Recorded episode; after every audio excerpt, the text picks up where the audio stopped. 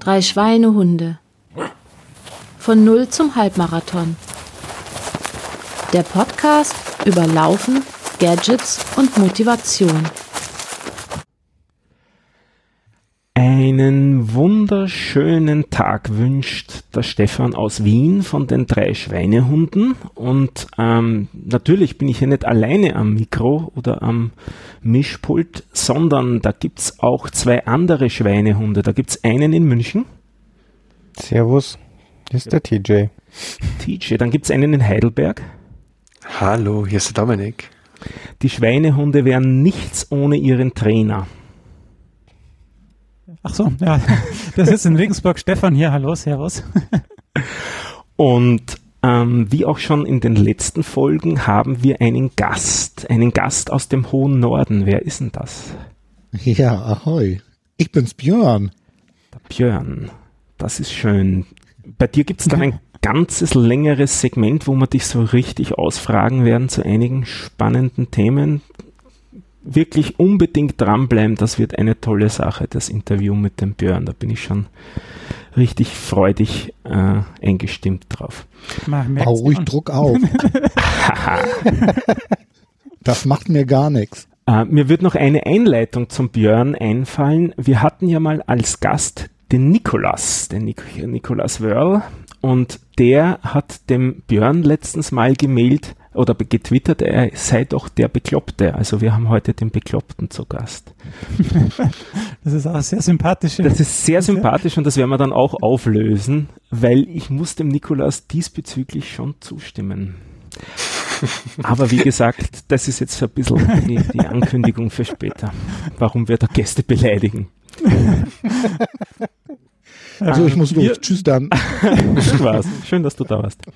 Dominik und ich wurden ja letztens auch schon dafür gerügt, dass wir die äh, Hörer immer beleidigen würden mit irgendwelchen biochemischen Fach, äh, Kraftausdrücken. Eines war so super, aber. du Virus, du. Ja.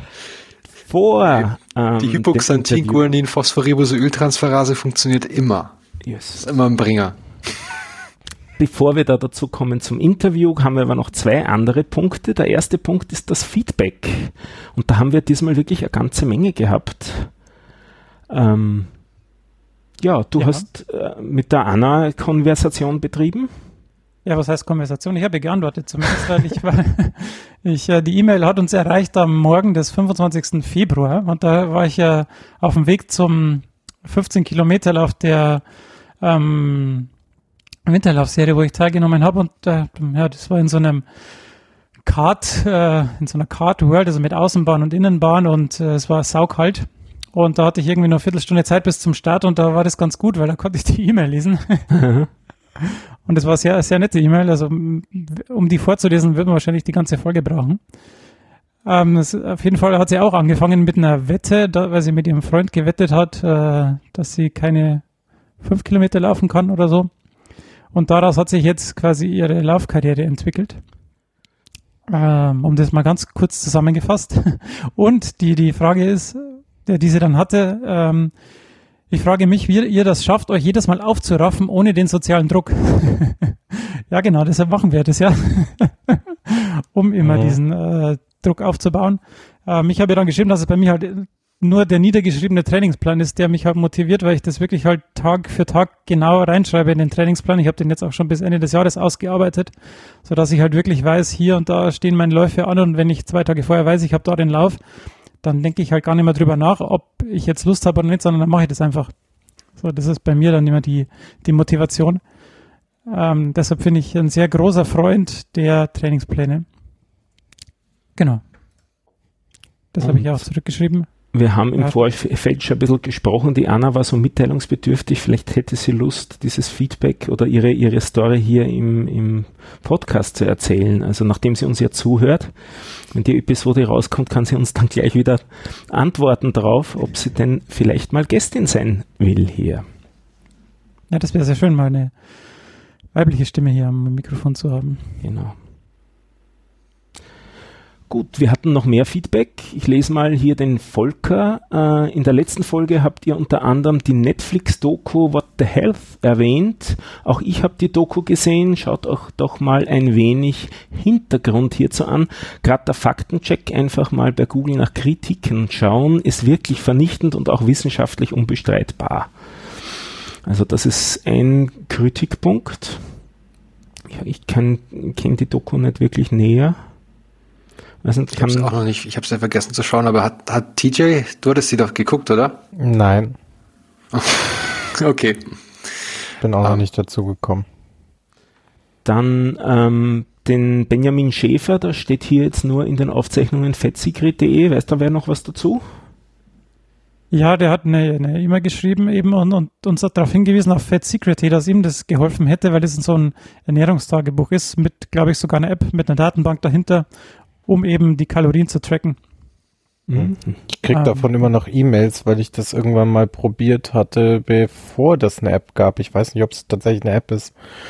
Ja gut, ähm, so genau. Ich glaube schon, dass ja, ich da irgendwo. Also ich krieg da immer habe. nur so Wiegeerinnerungen. Es kann sein, dass es da tatsächlich auch ähm, eine App dazu gibt. Ich habe das mhm. jetzt länger nicht verfolgt.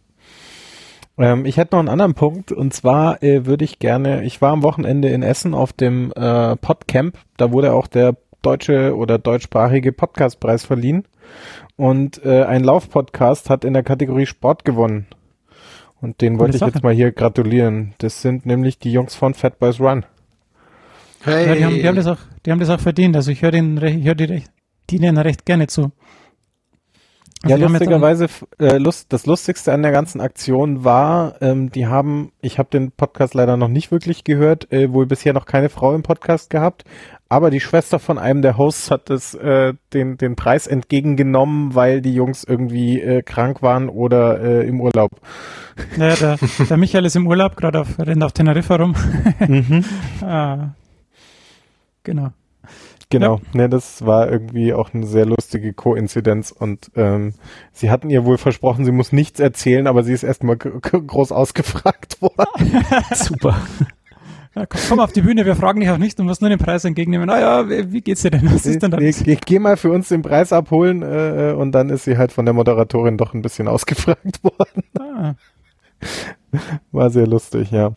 Ansonsten hatten wir unser kleines Gewinnspiel. Äh, wir haben da zwei äh, ähm, Einsendungen gehabt. Ähm, aber ich glaube, ähm, wir werden vielleicht die beiden jeweils in separaten Folgen nochmal zu ihren Geschichten befragen. Zumindest ist das jetzt der Plan und wenn nicht, gibt es dann in der nächsten Folge irgendwie die Geschichten. Ja. Passt. Das ist das Feedback, soweit ich weiß. Ja. Ähm, damit kommen wir zur nächsten Rubrik. Jetzt ist Schluss mit lustig, jetzt gibt es die Rechenschaftsablage. Oder bräuchte man eigentlich so ein, so ein, so ein Jingle dann? So. Da, da, da. da, ah. Fangen wir mit dem Positiven an. Wir haben jetzt 191 Leute in der Gruppe. Wuhu! Wow. Das ist langsam echt abgefahren. Unglaublich. Das war schon lange vorher abgefahren. Wahrscheinlich auch. Ja, das hoffe ich doch. Beziehungsweise es hören uns wahrscheinlich sogar noch mehr Leute. Ja, ja. Dominik, wie, wie sieht's aus? Ich lese, du bist völlig fertig. Ja. also ich, ich war, ich war siebenmal laufen, äh, habe es da mal auf fünf, knapp 45 Kilometer gebracht. Unter anderem habe ich auch meine ähm, Februar 10 Kilometer Challenge geschafft. Uhu. Ähm, zweimal. also ich habe es zweimal gemacht, weil ich habe mir ähm, ich habe es einmal am Wochenende, also am vorletzten März, äh, Februarwoche dann durchgezogen, weil ich mir gedacht habe, ich brauche noch äh, so ein Backup-Weekend, falls ich, falls ich doch irgendwie auf halber Strecke zusammenbreche. Ähm, und da bis dahin lief es dann auch ganz gut. Also ich hatte einen richtig guten Rhythmus und auch die 10 Kilometer. Ich meine, die war danach war ich richtig fertig. Also 500 Meter mehr gehen fast nicht. Also es ist richtig an Ausdauer. Ist da, da ist, merke ich schon, dass die Muskeln in den Beinen schwer werden. Ich unrund laufe und alles, aber ich war auf jeden Fall sehr, sehr stolz, dass ich es hingekriegt habe. Habe auch das gleiche nochmal für den März geklickt. In völliger, völliger ähm, Sauer Mangelung von Sauerstoff im Gehirn. Ähm, aber was ich, äh, warum ich völlig fertig bin, ist, ähm, wir hatten es ja vor zwei Wochen ungefähr richtig kalt hier. Also auch in Heidelberg hatten wir minus sechs, minus zehn Grad. Ähm, und ich habe aber den sozialen Druck gespürt und habe gedacht, naja, heute gehe ich laufen. Äh, meine Frau hat mich für komplett verrückt erklärt. Ähm, ich bin dann wirklich bei minus sechs Grad in der Nacht auch vor die Tür. Ähm, bin aber dann nach vier Kilometer umgedreht, also oder habe meine vier Kilometer Runde nur gemacht ähm, und bin wieder rein nach knapp einer halben Stunde, weil es richtig richtig kalt war. Also ich habe richtig gemerkt, dass also ich bin mit so, so einem Buff vom Mund gelaufen, aber das wurde dann irgendwann sehr sehr unangenehm und ich fühlte mich die nächsten Tage richtig beschissen. Also ich wurde nicht krank, aber das hat mich richtig geschlaucht und ich konnte mich jetzt wirklich erst am Samstag wieder aufraffen, also knapp noch über einer Woche, äh, wieder laufen zu gehen. Ähm, ich war, also ich weiß nicht, was da passiert ist. Wie gesagt, ich wurde nicht richtig krank, aber das hat mich schon sehr, sehr geschlaucht. Also gesund war das, glaube ich, nicht. Hm. Na, immerhin bist du nicht in der Folge krank geworden. Das ist ja schon mal, ähm, das ist ja schon mal gut. Ja, das auf jeden Fall, aber irgendwie hat es mir zugesetzt. Ähm, und deswegen, jetzt bin jetzt am Wochenende, war ich wieder zweimal laufen, weil ich irgendwie gedacht habe, hey, ich kann jetzt nicht der nur einmal vor der... Doubleheader. Genau, der Panik-Doubleheader, wir nehmen am Montag auf. ich muss noch auf irgendwie zwei Läufe in der Woche kommen. und ähm, ja, aber das ging dann auch relativ langsamer und es war nicht so unangenehm. Mal gucken, wie es die nächste Zeit geht. Aber ich bin auf jeden Fall mit meinen 10 Kilometern glücklich, dass ich es gepackt habe. Yeah, ist ja schon mal gut. Jo, der nächste auf der Liste bin ich. Äh, und du bist schuld, Dominik, dass ich die 10 Kilometer auch gelaufen bin.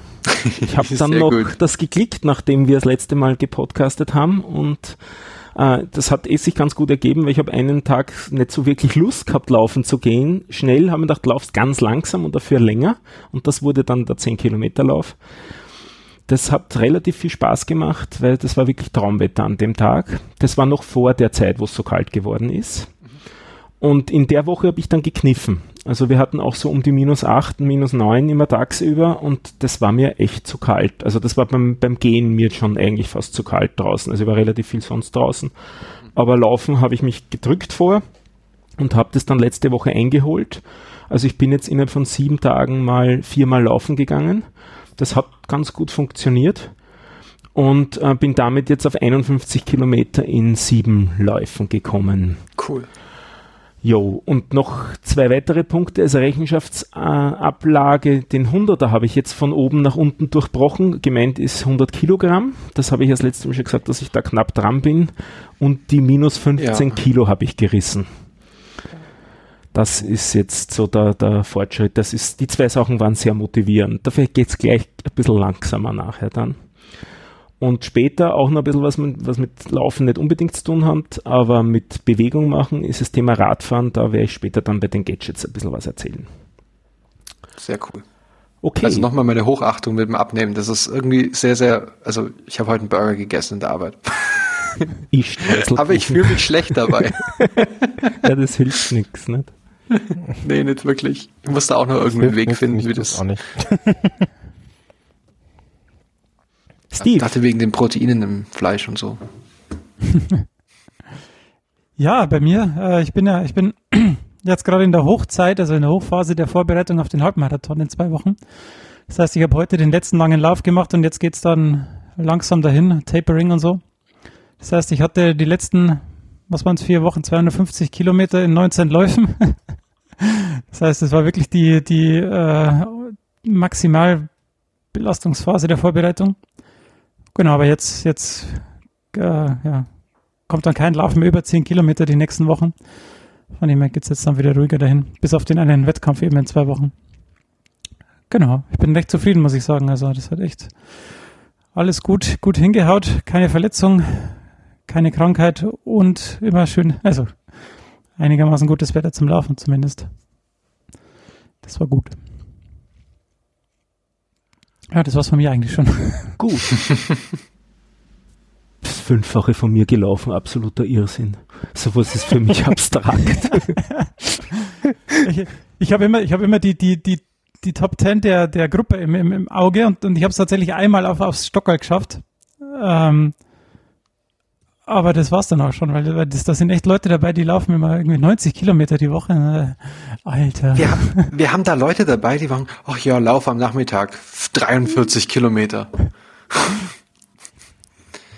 Völlig irre. Bin echt raus. Haben Bin froh, wenn ich nicht der Letzte bin in der Gruppe. ja, gut, aber du ja- warst dafür lange wandern. Ja, ich war ja äh, zwischendurch eine Woche wandern, da fünf, fünf Wanderungen in fünf Tagen. ja, das ist ja, Äh, insgesamt knapp 40 Kilometer.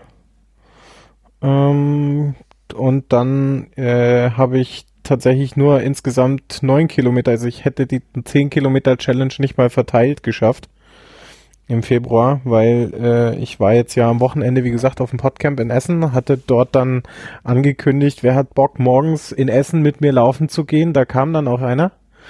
Der ist Dieter, der ist extra aus Mülheim ge- angereist, um äh, also irgendwie zehn Kilometer quer durchs Ruhrgebiet gefahren mit den Öffis und zum Teil auch gelaufen. Also ich habe danach irgendwie seine sein Tracking auf Strava gesehen und dachte mir so, hui.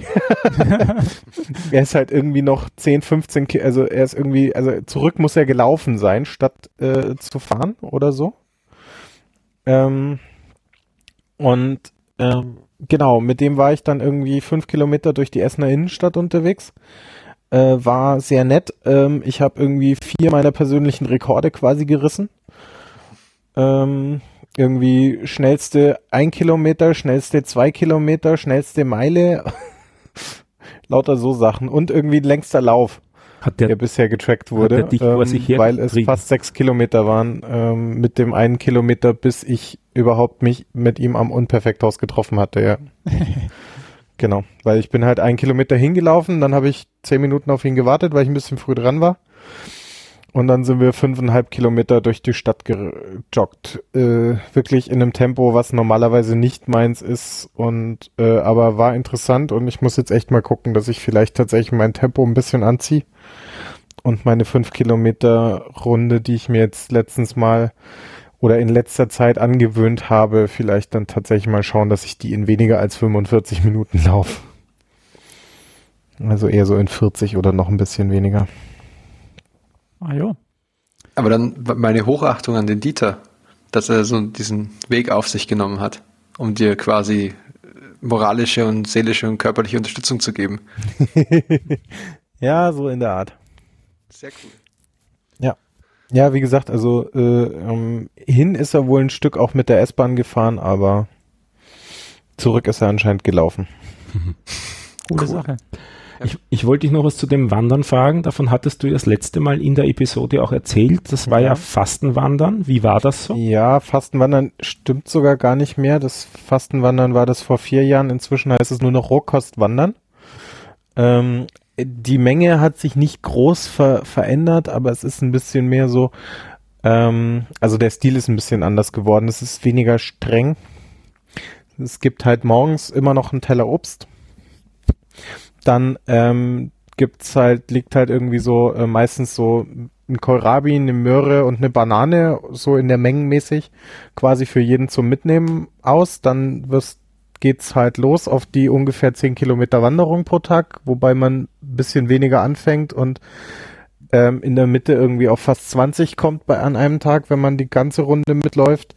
Wobei ich halt eben dann auch noch einen Tag hatte, wo ich mich überhaupt nicht gefühlt habe und dann eben nach der Hälfte abgebrochen habe, weil es ist halt das Angenehme, also es ist halt da mitten im Harz, ja, so das nördlichste Mittelgebäude, Gebirge Deutschlands. Du hast teilweise schon ein paar ganz nette Steigungen und Gefälle wieder drin. Ähm, sind zwei super nette Wanderführer ähm, und ausgerichtet wird das Ganze von der Jugendherberge, was das Ganze auch sehr bezahlbar macht. War echt nett. Und die machen das halt so als Off-Season, also wenn quasi im Sommer kommen die ganzen Schulklassen und Familien zum Wandern. Und äh, im Winter machen sie dann eben Rohkostfasten oder du kannst oder Rohkost wandern und eben auch ein Fastenwandern.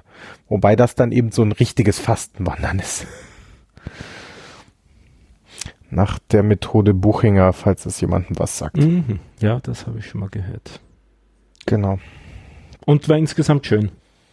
War wieder super schön. Es wurde dann ja richtig knackig kalt. Ähm, ich bin und in der Woche drauf habe ich einfach wieder festgestellt, meine Ausrüstung ist nicht für Minusgrade geeignet. Ich bin, glaube ich, ich wollte zweimal los und bin nach 100 Meter wieder umgedreht und habe das Tracking abgebrochen, weil es lohnte sich nicht. Ich ging nicht. Es war einfach viel zu kalt. Für minus 5 und minus 10 Grad vor allem ist meine Ausrüstung nicht geeignet und wenn ich nicht morgens um 7 laufen gehe, dann gehe ich gar nicht. Achso, sind wir jetzt wieder beim, beim Laufen. Ich dachte, wir sind nur noch beim Wandern. Ja, beim Wandern war es okay. Da, da hatte ich Ach dann so, okay, irgendwie mhm. klamottentechnisch äh, besser auf und ähm, genau. Aber sonst, äh, also Wandern war okay größtenteils. Wie gesagt, ich war einen Tag so ein bisschen krank. Und aber sonst, wie gesagt, ich habe immerhin fast 40 Kilometer geschafft in der Woche. Na, In den gut. fünf Tagen. Mhm, cool. Und dann eben am Wochenende irgendwie hatte ich zwar auch überlegt, laufen zu gehen, um mal so ein bisschen äh, die Strecken rund ums kommende Podstock auszuchecken, aber ähm, da bin ich nicht dazu gekommen und auch die Wege waren vereist, da wollte ich nicht laufen. Korrekt. Ja. Nicht, dass ich mir irgendwas breche und im Wald hänge. Wobei die Netzqualität dieses Mal besser in der Umgebung ist als in, äh, im Hunsrück. Damit haben wir die Rechenschaftsablage erledigt und wir kommen zum Interviewteil und zum Björn. Der ist ähm, im Internet oder auf den Social Media Kanälen eher mit einem anderen Handle bekannt, nämlich entweder als HobbyQS oder Hobbyquerschnitt und unter dem habe ich ihn auch kennengelernt. Also das war letztes Jahr. Ähm, da hieß es plötzlich so, ja, da fährt einer gerade mit dem Rollstuhl über die Alpen. Und ich habe mir gedacht, aha, gute Idee. Ähm, habe das dann nicht näher verfolgt und habe auf der Subscribe, auf dieser Podcasting-Konferenz dann im, im Ende des Jahres, also im Herbst, äh, einen netten Herrn kennengelernt, das war der Björn, aber wir haben eigentlich nur relativ kurz miteinander geredet, so ein bisschen beim Eingang und nicht allzu viel. Aber das hat sich dann geändert am Kongress, der am Jahresende war, der 34C3. Da haben wir Gelegenheit gehabt, relativ viel miteinander zu quatschen und auch zu podcasten.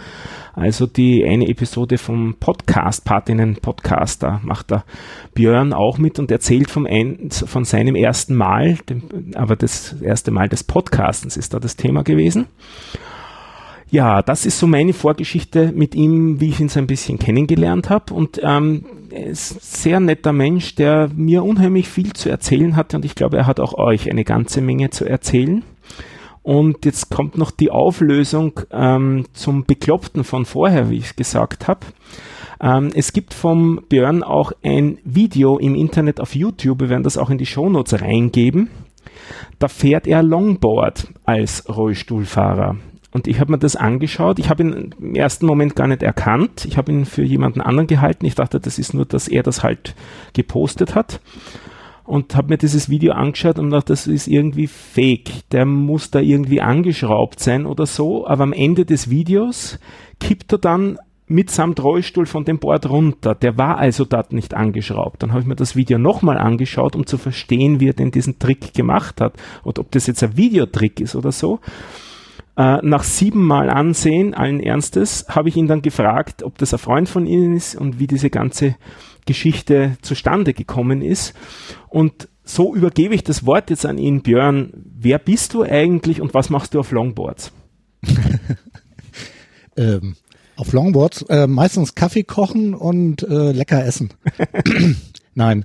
Äh, ja, ich bin Björn, ich komme aus Hamburg und wie du schon richtig gesagt hast, ähm, ich bin Hobbyquerschnitt ähm, in den Social Media Kanälen und habe auch eine Webseite, die so heißt, auf der ich so ein bisschen so von meinem Leben erzähle und mein Podcast heißt auch so. Ja, und äh, das mit dem Longboard ist eigentlich, ich mache das mit dem Rollstuhl noch nicht so lange, erst seit Sommer 2013. Und ähm, man hat irgendwie so eine Liste im Kopf, was man so als Fußgänger noch so konnte, was man dann als Rollstuhlfahrer vielleicht nicht mehr so kann. Und ähm, Longboardfahren gehörte jetzt ehrlich gesagt nicht so wirklich dazu, aber ich habe dann so einen jungen Mann kennengelernt, ähm, von dem ich eigentlich erwartet hatte, dass er mir das Treppensteigen beibringt im Rollstuhl. Und er meinte dann allerdings erstmal so trocken, ja, also bevor wir das mit dem Treppensteigen machen, äh, zeige ich dir erstmal Longboard fahren. Und da habe ich wahrscheinlich genauso doof geguckt wie du, als du das Video gesehen hast, Stefan. Mhm. Äh, weil ich mir auch nicht vorstellen konnte, wie das geht. Und ähm, ja, es geht tatsächlich. Also äh, es ist tatsächlich bei mir noch ein kleiner Trick dabei. Wir haben äh, seitlich am Longboard noch eine kleine Kante rangeschraubt, damit man ähm, besser lenken kann, ohne gleich immer wieder vom Board runterzufallen. Das heißt, man hops mit dem Rollstuhl auf, den, auf das Longboard drauf und fährt dann quasi quer zur Rollstuhlfahrtrichtung mit dem Longboard irgendwie downhill. Und äh, damit man dann eben halt einlenken kann und ein bisschen Kraft auf die Kanten bekommt, brauche ich da halt so eine kleine Alukante, die ich mir dran geschraubt habe. Ich hatte allerdings inzwischen auch schon Leute gesehen äh, auf YouTube irgendwie, die tatsächlich ganz ohne äh, Longboard fahren. Aber für die Leute, die sich das anschauen werden, das ist eben keine starre Verbindung, sondern das ist nur am Rand eine Leiste, damit genau. man nicht sofort runterrollt, sondern ein bisschen Kraft übertragen kann. Nicht? Ja, genau, dass die Kraftübertragung da ist und man nicht auf dem Longboard hin und her rollt, also auf dem, auf dem Brett. So, mehr, mehr ist es nicht. Nö, also es gibt keine starre Verbindung. Also, wie du ja gesehen hast, äh, wenn man ja auf eine Bankette fährt oder ja, ich glaube, ich bin da irgendwie auf dem Rasenstück gefahren und bin dann runtergefallen mhm. irgendwie. Also das ja, ist schon äh, mal eine coole Geschichte, aber die coole Geschichte, wo ich mir gedacht habe, dich müssen wir hier unbedingt in den Podcast einladen, ist die Sache mit dem Handbike über die Alpen. Ähm, für diejenigen, denen das folgende Interview dann zu kurz ist oder die Erzählung zu kurz ist, das gibt es auch in lang auf deinem Podcast. Das sollte man vielleicht auch einmal sagen. Genau. Wir haben also, alle Beteiligten zusammengesessen und haben da irgendwie eine dreieinhalb Stunden Folge, glaube ich, aufgenommen. Also ich halte dich übrigens fürs völlig unzurechnungsfähig mittlerweile. Also ich, ich gucke mir jetzt ungelogen zum 20. Mal dieses Video an, die auf dem Longboard. Das ist unglaublich. Die Musik ist so toll, ne? Ja, genau. und vor allem, du sagst, ja, ich gibt auch andere Videos, wo die, ist das, ist das eine Sache bei Rollstuhlfahrern? Entschuldigung, dass ich das Thema jetzt ein bisschen ab, aber ist Longboard fahren? Ja, also, das machen nicht so viele. Und ach, ähm, ach, deswegen ist es natürlich immer so ein bisschen cool, aber ähm, es, es gibt quasi, also wenn, wenn man denkt so Rollstuhl irgendwie, ne, dann, dann ist, mhm. hat man immer irgendwie so, so diese Oma-Schubsen im Kopf, ne, die so, die geschoben werden von irgendwelchen klassischen Meirad-Chopper. Mhm. Genau, ganz genau, die, mh. ich sag ja immer Oma-Schubsen, aber gut. Ähm, ja, ja. So, dass ja, ich du bin ja auch Hobby-QS, aber das ist ja eine andere Geschichte. Ja, stimmt. DJ. Da müssen wir auch nochmal zusammen drüber podcasten, aber das haben wir ja schon ja. ewig abgesprochen. Ich habe dich auch auf dem Zettel, aber irgendwann. Ja, ja, sag Bescheid. Genau. Ähm, nee, aber es gibt, es, es gibt quasi nichts, was nicht geht. Also. Okay, ja. Okay, krass. Und, ähm, und der, der Typ, der mir das beigebracht hat, der hatte tatsächlich äh, im Kopf irgendwie, er war quasi der Erste, der es weltweit geschafft hat, mit dem Longboard zu fahren weil der irgendwie so ein Profi-Longboard-Fahrer war und der ist dann irgendwie beim Skifahren verunglückt, hat sich das Knick gebrochen und war dann ein Querschnitt und hat dann immer irgendwie überlegt, so, mh, mm, ja, was mache ich denn jetzt und wie krieg, wie komme ich auf wieder aufs Longboard? Der hat in Australien so diese, wir fahren mit 120 Sachen irgendwie mit dem Longboard einen Berg runter, äh, Videos gedreht, ne? So, ja, und, warum äh, auch äh, der ist völlig durchgedreht, ehrlich gesagt. Ähm, ich hoffe, er hört das nicht. Ähm, und der, der macht noch mehr so eine äh, komischen Sachen. Also der fährt auch Wasserski und springt über die Rampen rüber wie so ein Irrer und ja. Mhm. Ja, das ähm, eine völlig neue Welt. Ist es immer so, du, ähm, die, die, und ich kenne auch andere Leute, ich weiß nicht, habe ich auch mal eine Episode drüber aufgenommen. Wir hatten hier in Deutschland mal einen Weltmeister im Skaten, der fährt in so Halfpipes Rollstuhl und Boah, da das habe ich schon mal gesehen, ja. Ja, und da gibt's ja auch die äh, völlig durchgedrehten Sachen und äh, es geht darum, die, die, Skills im Rollschuhfahren äh, zu verbessern. Ne? Also so alles, was du an Gleichgewichtsübungen machen kannst, ist unheimlich wichtig, damit du den, äh, den Rollstuhl immer besser beherrschst. Und das hilft dir dann auch im Alltag. Also wenn du dann mal irgendwie von der Treppe oder von der Kante stehst, dann sagst du nicht, oh scheiße, sondern dann sagst du, ja komm, ich mach's jetzt ne? und fahr da runter. Mhm. Oder Krass. Ja. ja. Das dann ist werden die Motivation auch mal zwei Stufen überwindbar. Ja, genau. Auf einmal. Auf dem Longboard rückwärts. Ähm, naja, nee, wenn du, wenn du halt das, also, wenn du deinen Rolli gut unter Kontrolle hast. Ja, ja, das glaube ja, ich kenne, ich, ich kenne, ich kenne nur von meiner Mutter, die hat so einen klassischen Autobock, äh, Schleichwerbung, äh, Rollstuhl mhm. gehabt und der hatte halt hinten so, so, ähm, diese Behelfsrädchen, dass er nicht umkippt und das war, ja, Kippstützen. genau, das war eher ein Problem oft, anstatt eine Hilfe. Ja. Gerade beim Treppendingsen. Nee, also die Kippstützen sind ja auch nur dafür da, dass du nicht umfällst, wenn du keine Ahnung hast, wie du mit dem Ding umgehst. Ja. Genau, und die sehen so scheiße aus, dass du die als erstes loswerden willst, wenn du so ein Ding landest. oh ja. ah, ja. Gut. Damit kommen wir wieder zu dem coolen Projekt. Und da meine ich jetzt das mit dem Handbike über die Alpen. Ja, Wie kommt genau. man auf die Idee? Äh, du, ich ehrlich gesagt gar nicht, sondern das war eine Idee meiner Schwester. Äh, Nett. ja, und die fährt mich, ich weiß nicht, kennt ihr Radrace? Irgendwie, das ist so eine Hobbytruppe, die so deutschlandweit auch Radrennen veranstaltet und da fährt die auch mit. Meine Schwester Anna und Radrace macht einmal im Jahr irgendwie ein, ein Event. Da fahren die, machen, machen die irgendwie eine große Tour und da hatten die eben halt für letztes Jahr äh, die Idee, von München nach äh, Venedig zu fahren. Das wollten die in vier Tagen schaffen. Ja, und Anna denkt dann auch immer ein bisschen weiter und sagte so, ähm, wollen wir das nicht ganz, das ganze Ding nicht irgendwie als inklusives Event machen?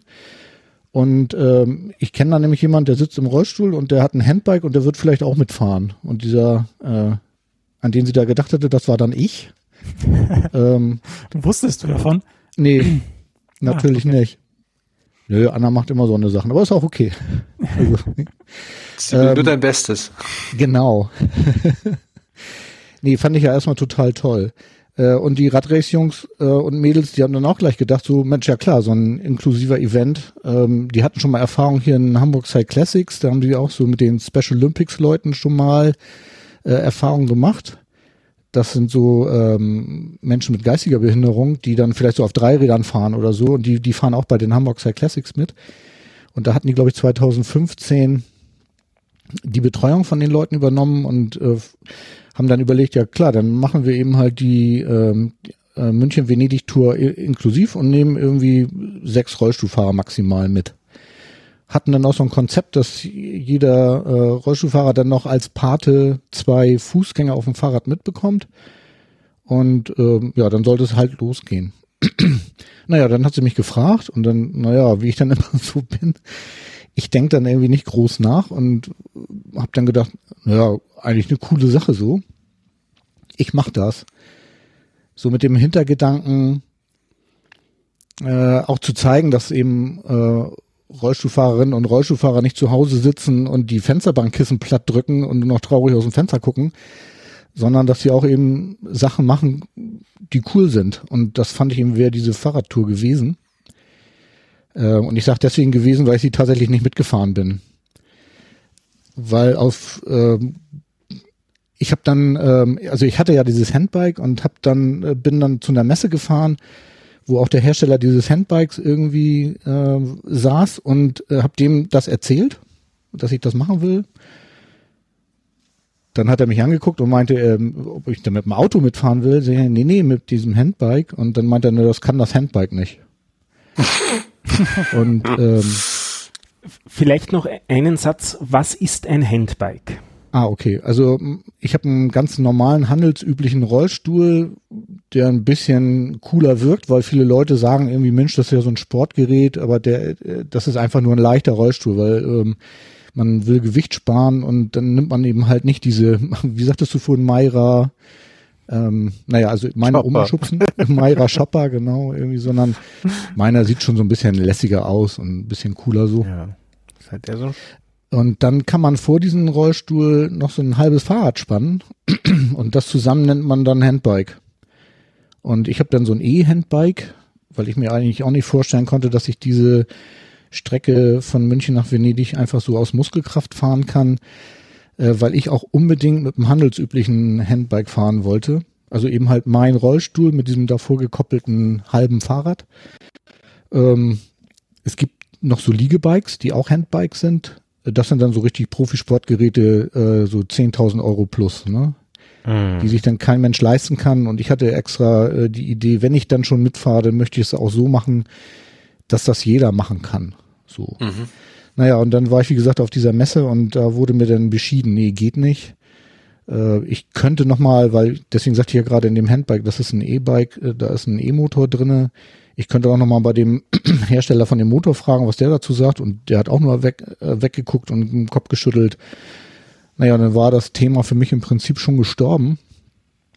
Was ich Ja, dann. So Entschuldigung, dass ich, dass ich die unterbreche, aber was war das Argument, warum es nicht, warum die das nicht können? Von den Ah, okay. Bremsen, von Mhm. der Belastbarkeit, von äh, wir haben die Dinger so gebaut, dass sie nach zwei Jahren kaputt gehen oder Äh, nee, genau. Der Handbike-Hersteller hatte ein bisschen Bedenken, A, wegen der Bremsen, weil das Rad nur ein Bremssystem hat. Mhm. Und äh, B, auch ähm, hatten die Bedenken wegen des Koppelmechanismus, dass der irgendwie halt die mechanische Belastung nicht okay. äh, aushält. Und zum anderen war dann so, dass der ähm, Motor, und jetzt fällt mir partout, da bin ich jetzt schlecht vorbereitet, weil partout nicht einfällt, wie der blöde Motor heißt. Der wird auch bei Fahrrädern, also bei E-Bikes gerne eingesetzt. Der sitzt in der Narbe drinne und ähm, treibt dann die Räder voran. voran. So, und das Problem bei dem Ding ist, der ist luftgekühlt. Ah, Der okay. Hersteller hatte jetzt Bedenken, dass er die Höhenmeter nicht schafft. Ah, ja, und vor allem, wenn du dann wahrscheinlich bergauf fährst damit und dann zu wenig, ah, okay, ja, ja. ja. Genau. Der, äh, das war das Problem, dass die Kühlung dann nicht ausreicht und man darf dann kein Wasser da drüber kippen, um den zu kühlen. Hat, könnte man sich ja dann überlegen, so, dann zieht die Feuchtigkeit da rein, macht den Motor kaputt. Und der Motorschutz schaltet dann ab einer bestimmten Temperatur aus. Und ähm, ja, dann wurde mir, ah, ich kann ja mal spoilern, ne? Also der Motorschutz schaltet aus. Ich habe es ausprobiert. Sehr gut. Ähm, also insofern hatte der Motorhersteller recht. ähm, ich habe dann auf der Messe aber durch Zufall ein neues Handbike-Konzept von einem anderen Hersteller gesehen, wo ich den äh, Menschen, der damit da rumgurkte, dann gleich gefragt habe, äh, was das denn ist. Also die hatten einen kompletten anderen Motor. Der Motor saß irgendwie außen drauf und also nicht auf der Achse, sondern irgendwie in der, im, im Kettentrieb mit eingearbeitet und habe den dann gefragt, was die denn davon halten und die, der meinte, ja, kein Problem. Äh, aber du kannst da vorne steht der Entwickler, frag den noch mal und dann habe ich mit dem gesprochen, der kriegte gleich leuchtende Augen und meinte, was für eine geile Idee, ja, machen wir. Und ähm, ja, äh, insofern habe ich dann bei Radrace zugesagt und ähm, weil die, die Firma mir dann im, im November quasi nochmal konkret ähm, zugesagt hat, dass sie mitkommen, wollte sogar einer von den Leuten da sogar mitfahren. Und ähm, ja, ich sollte dann im Januar auch schon mal das Rad kriegen, um mal Probe zu fahren, weil das alles noch äh, in der Entwicklung war und die äh, Marktfreigabe noch gar nicht da war. Sollte ich dann eben halt so einen Prototyp bekommen. Ja, aber leider tat sich nichts irgendwie. Und äh, ich habe dann Ende Januar angerufen und dann hieß es ja, äh, sorry, aber wir kriegen das Rad nicht auf die Straße, funktioniert nicht. Bis zu dem Zeitpunkt hattest du noch nicht speziell trainiert dafür. Nee, äh, weil ja auch Winter war und ähm, das heißt doch, ich hatte schon angefangen, äh, das habe ich ja noch gar nicht erzählt, das habe ich jetzt eben gerade übersprungen. Ich hatte diese Story dann, äh, nachdem ich die Zusage von der Firma hatte, auch meinem Physiotherapeuten erzählt, äh, weil ich gehe regelmäßig zur Physiotherapie wegen des Querschnitts. Und äh, er guckte mich kurz an, grinste breit und meinte, oh, was für eine geile Idee, ich fahr mit. Und ähm, dann hat er sich daraufhin auch gleich ein Fahrrad gekauft. Und dann haben wir angefangen, äh, erstmal einen Trainingsplan auszuarbeiten, der meine Oberkörpermuskulatur aufbaut, also quasi so ein Muckibuden-Trainingsprogramm. So, das hat es tatsächlich gegeben. Und als dann im, äh, im Februar dann die Absage kam, haben wir noch versucht, irgendwie über andere Handbike-Hersteller irgendwie noch was zu reißen, aber die haben alle mit dem Kopf geschüttelt und haben gesagt, irgendwie irres Unternehmen äh, funktioniert mit den Hand, mit den handelsüblichen Handbikes nicht. Also wenn ich mir eins kon konkret bauen lassen würde, können Sie sich vorstellen, aber äh, ich wollte ja unbedingt mit so einem handelsüblichen Bike fahren, um zu zeigen, dass das geht, um auch andere dazu zu motivieren, ähm, das auch mal zu machen, weil was ich im Nachhinein sagen muss, es war einfach eine traumhafte Tour. Und äh, wie ihr jetzt schon merkt, irgendwie, obwohl die ja alle gesagt haben, es geht nicht, bin ich letztendlich trotzdem gefahren. Und zwar hat sich das dadurch ergeben, ähm, dass Daniel, mein Physiotherapeut und ich uns äh, schon so Trainingsfahrten überlegt hatten im Harz. Und DJ, da muss ich sagen, ähm, norddeutsches Mittelgebirge war richtig und bisschen Steigung ist nicht richtig. Also die Steigung auf dem Brocken rauf war von den Höhenmetern und von der Steigung Gut, ich war ja nicht auf dem Brocken. Die war mörder. Aber ja, es wird zum Teil ziemlich steil und das ist Ja. das nördlichste Mittelgebirge Deutschlands. Ja, das stimmt. Deswegen, Deswegen am leichtesten natürlich von dir zu erreichen. genau. So, und da hatten wir dann irgendwie die Trainingsfahrten geplant und diese Termine standen schon und dann haben wir gesagt, egal, auch wenn wir jetzt die Tour nach, nach Venedig nicht fahren, was zwar sehr traurig ist, dann fahren wir wenigstens äh, in Harz und machen da dann unser Wochenende. Und das haben wir auch gemacht, sind dann mit dem Wohnwagen nach Elbinger Rode gefahren auf dem Campingplatz und äh, haben dann dort die wirklich super netten Campingplatzbetreiber gefragt, wie wir dann jetzt äh, wie zum Brocken raufkommen. Und dann meinten die, ja, nee, das mit dem Auto geht das nicht, das wäre gesperrt. Und wir so, äh, nee, wollen wir auch nicht, wir wollen mit dem Fahrrad darauf fahren. Äh, da haben die dann auch erstmal äh, ein bisschen doof aus der Wäsche geguckt und haben uns dann aber den Weg beschrieben und wir sind dann auch ähm, losgefahren, haben es am ersten Tag nicht geschafft, weil ich die ähm, Leistung von dem Akku falsch eingeschätzt hatte. Äh, und am, am zweiten Tag habe ich dann irgendwie akkusparend auf dem Weg hin zum Brocken ähm, äh, bin ich da akkusparend gefahren und dann sind wir tatsächlich auch oben rauf gefahren, bis ganz oben. Wobei ich zugeben muss, dass ich die letzten Meter, die super steil sind, ähm, nicht geschafft habe. Weil das Problem an meinem Rollstuhl ist, der Schwerpunkt von so einem Rollstuhl sitzt genau überm Hinterrad. Und Hm, äh, okay. kommt leider die Physik so ein bisschen rein, dadurch, dass das Vorderrad dann ja nicht auf nicht irgendwie im Schwerpunkt mitliegt, äh, kriegt man vorne keinen Druck drauf. Und je steiler das wird, desto weniger Druck kriegt man aufs Vorderrad. Und insofern äh, konnte ich dann das letzte Stück äh, nicht, nicht alleine fahren. Da habe ich dann aber das Glück gehabt, dass da irgendwie nette Menschen waren, die mich dann irgendwie das letzte Stück raufgeschoben haben, also diesen steilen Abschnitt und dann äh, bis dann an, an den Gipfelstein vom Brocken, äh, wo Daniel dann schon wartete, bin ich dann irgendwie doch noch gefahren. Naja, und dann, als wir dann unten beim Bier saßen, haben wir gesagt, irgendwie so, hm, also, tja, das wird ja wohl auch klappen in den Alpen, ne? Jetzt, jetzt muss ich da mal einhaken. Ähm, das ist jetzt im Prinzip die Kurzfassung von dem, was ihr in, in größerem Ausmaß auch in seiner eigenen Podcast-Episode hören könnt. Übrigens wirklich hö hörenswert, die gesamte Episode ist absolut die dreieinhalb Stunden wert. Aber es hat mir hier was gefehlt, was mir auch in der Podcast-Episode gefehlt hat. Wir sind ja hier die drei Schweinehunde. Wir müssen ja Ja. dauernd unseren inneren Schweinehund überwinden und du scheinbar nicht. Ähm, Also, dass wir jetzt in den Harz gefahren sind, also da brauchte ich den Schweinehund tatsächlich nicht überwinden. Ähm, also, die in dem, in dem ganzen Vorfeld, also das, das ist so, dass ich schon die ganze Zeit überlegt hatte, irgendwie macht man das oder macht man das nicht. Und ganz ehrlich, als die Absage von dem ähm, Handbike-Hersteller kam, dass sie das Rad nicht bereitstellen können und ich dann zu Radrace sagen musste, Leute, ich kann nicht fahren, da war ich auch traurig, klar. Aber ich war ehrlich gesagt auch so ein bisschen erleichtert, weil du hast schon völlig recht. Also der, der Schweinehund zu sagen irgendwie so, ich setze mich jetzt jeden Tag aufs Rad und das habe ich im Vorfeld tatsächlich gemacht. Also ich bin äh, zu Hause ohne diese äh, Bergetappe äh, bin ich zu Hause auch schon relativ viel Handbike gefahren im Vorfeld. Ne? Also bis dann klar war, dass das nicht nicht klappt da.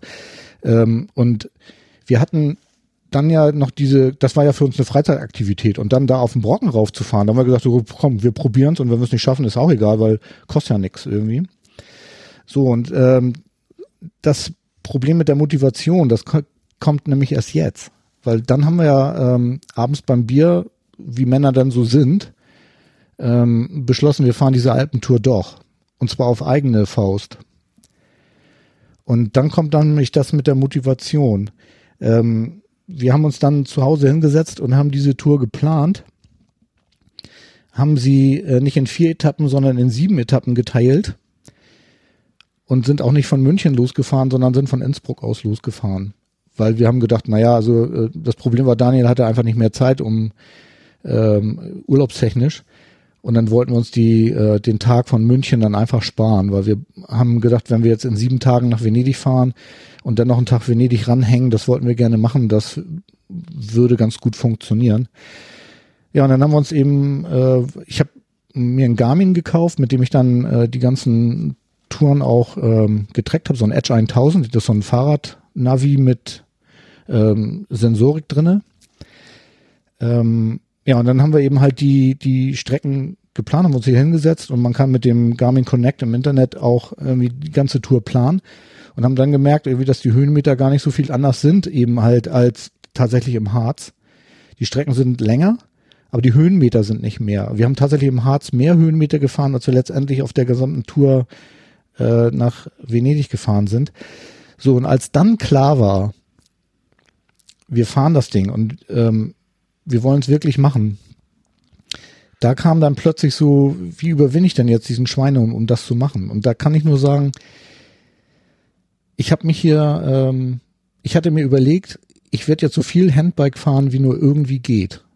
Und habe dann, äh, egal wie das Wetter war, mich aufs Handbike gesetzt und bin 50, 60 Kilometer zum Beispiel zur Fußpflege gefahren oder zu meiner Physio gefahren.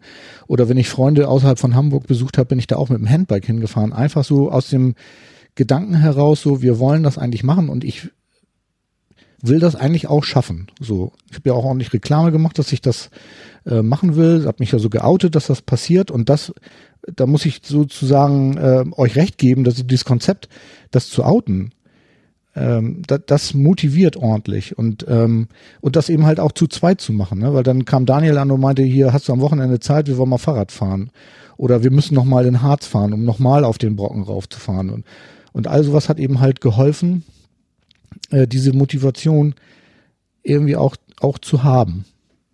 Und ähm, ich muss allerdings zugeben, dass ich bis zur letzten Sekunde ähm, Angst hatte, diese Tour zu, zu machen.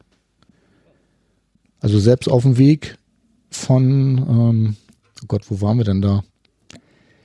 Wir sind auf der, auf der Autobahn Richtung Garmisch gefahren und dann konnte man da irgendwie Richtung Innsbruck von der Autobahn runterfahren. Und als wir dann da runtergefahren sind und ich den ersten Wegweiser Innsbruck gesehen habe, habe ich im Auto gesagt, so ich, nee, komm hier, hört auf, wir, wir machen das nicht, wir drehen um. Aber vor was hattest du denn Angst? Vom Nicht-Schaffen oder vor der Anstrengung? Ja, vor der Anstrengung. Okay. Also, ja, das ist so undefiniert, ne? Also ich kann das gar nicht genau sagen. Also ähm, ich meine, ich kannte die Anstrengung ja, ich bin ja auf dem Brocken raufgefahren. Eben, das war ja schon eben, sehr ja. anstrengend, ne? Aber es ist schon so, dass äh, wenn man dann denkt, naja gut, ich bin da jetzt raufgefahren und jetzt muss ich irgendwie sieben Tage am Stück ähm, Fahrrad fahren und da immer die Leistung bringen, irgendwie das, ähm, das ist schon schwierig, finde ich, ne? Und man ja, muss, ja, auf jeden Fall. Man muss auch nur noch dazu sagen, es ist nicht nur ein Alpenpass, den die drei gefahren sind. Also da war ja noch die Gabi dabei, deine Frau. Mhm. Und ähm, sondern ihr seid ja mindestens, ich habe mindestens zwei Alpenpässe mitbekommen, die ihr gefahren seid. Also ihr seid in gewissem Sinn zweimal oben drüber gefahren, nicht? Ja. Also da steckt schon einiges an, an sportlicher Leistung da dahinter. Ja, wir hatten aber ähm, tatsächlich bei der Planung dieser ähm, Tour konnte man immer ganz gut sehen, also da, da war das Garmin Connect wirklich eine große Hilfe, ohne dass ich jetzt hier Werbung machen will. Aber du konntest die ganzen Höhenmeter sehen. Also du konntest genau sehen, wann du wie viel ähm, Strecke fahren musst, ob es die ganze Zeit bergauf geht, ob es immer mal ein Stück bergauf geht und dann mal wieder ein Stückchen berg runter und so. Und das hat dann, ich sag mal, bei der Planung ähm, geholfen, dass wir gesagt haben, wir schaffen das schon irgendwie. Ne? So, und dann ähm, war dabei dann eben halt eine große Hilfe, dass ich mir gesagt habe, so ich versuche jetzt dieses Fahrradfahren in den Alltag reinzubringen. Und da hat mir tatsächlich geholfen, dass ich mal irgendwann vor, keine Ahnung, ich sag mal 15, 20 Jahren, als ich noch gar nicht im Rollstuhl war, äh, mal eine Rückenschule mitgemacht hatte, weil ich ein Problem mit dem Rücken hatte.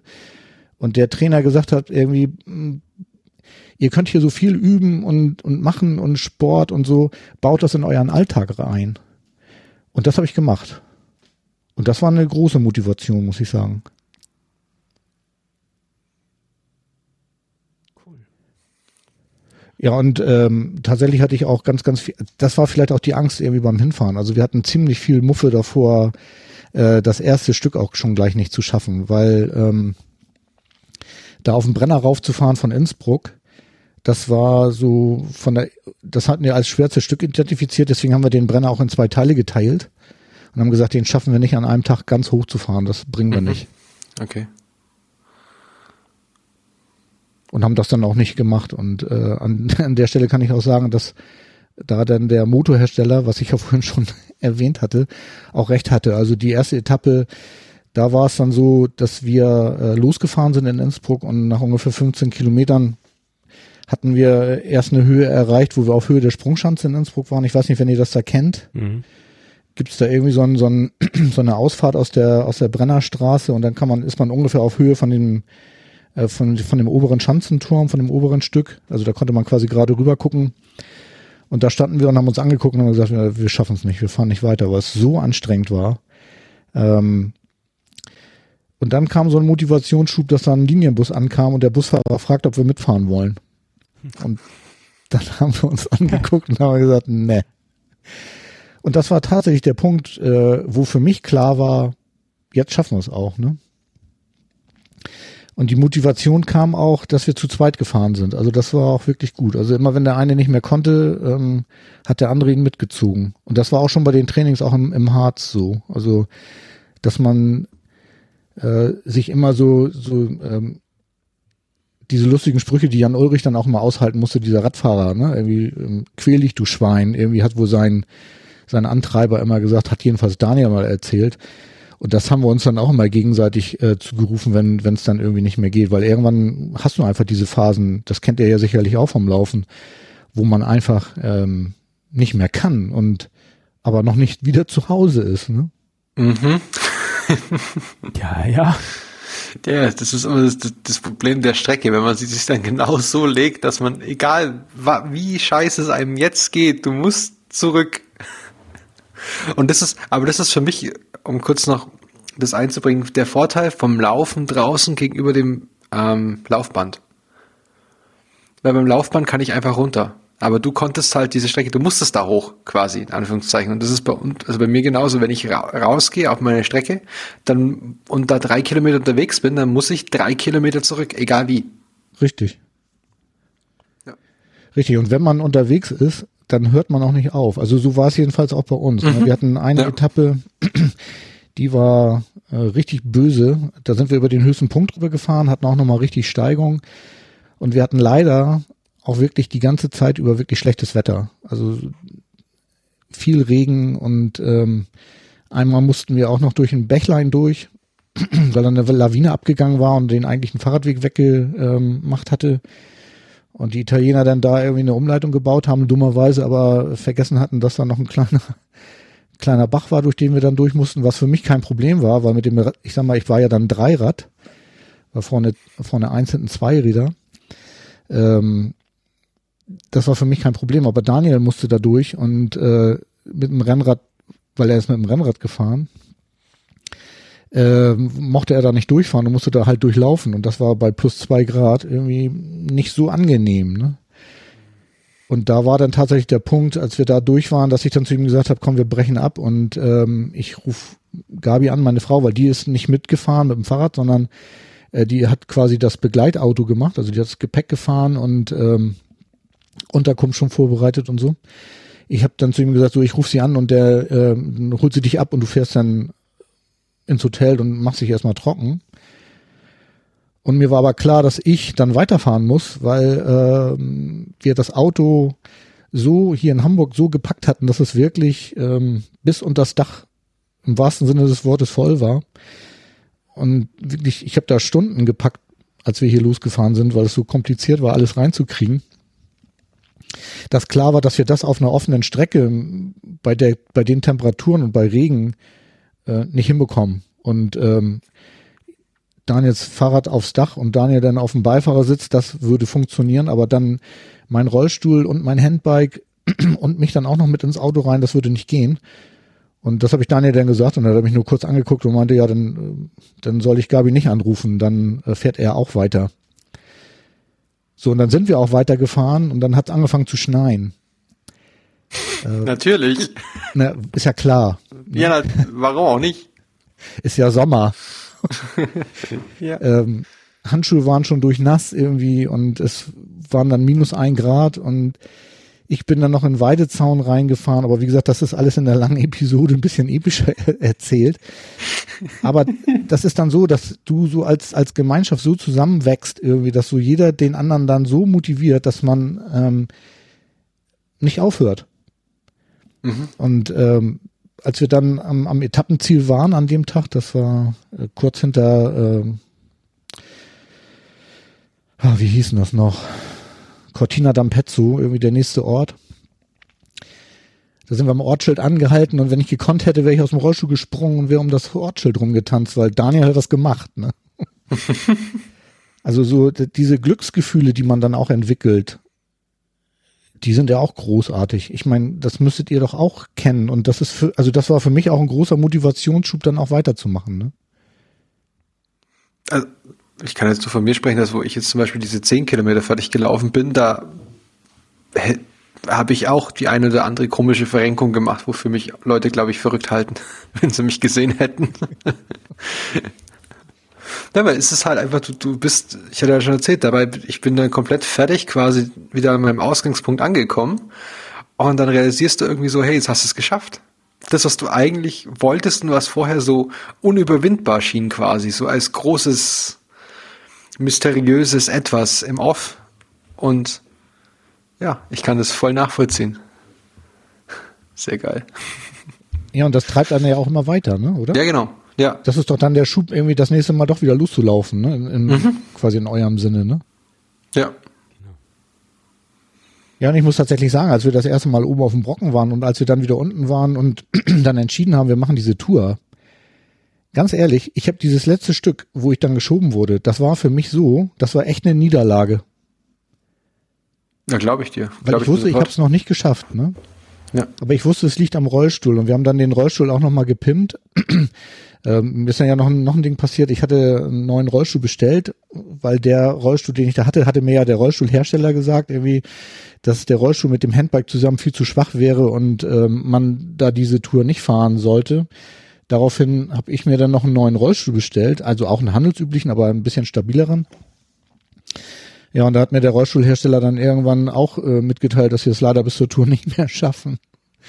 Und an dem Stuhl sollte dann eine sogenannte Handbike-Achse dran sein, die dann den Schwerpunkt ähm, ein bisschen in die Mitte zwischen Vorder- und Hinterrad verlegt, um dann eben halt auch diese Steigung zu schaffen. Ne? Und dann hat aber Gott sei Dank mein, mein Rollstuhlhersteller selber, äh, das Sopur, noch geschafft, über den Sanitätshaus in Rendsburg, was nochmal 100 Kilometer hier von Hamburg entfernt ist, äh, den Rollstuhl dann noch umzurüsten, so dass da ein bisschen mehr Stabilität reinkommt und auch so eine Handbike-Achse noch da reinkam, so dass ich dann eben halt auch mit den Steigungen äh, klar kam. Und wir sind dann fünf Tage vor der Tour nach äh, Italien dann nochmal äh, den auf den Brocken raufgefahren und da bin ich wirklich das bin ich wirklich von unten bis oben gefahren und da war mir auch klar irgendwie so, dass ich es im Prinzip schaffen kann. Aber sicher war ich mir natürlich immer noch nicht. Ne?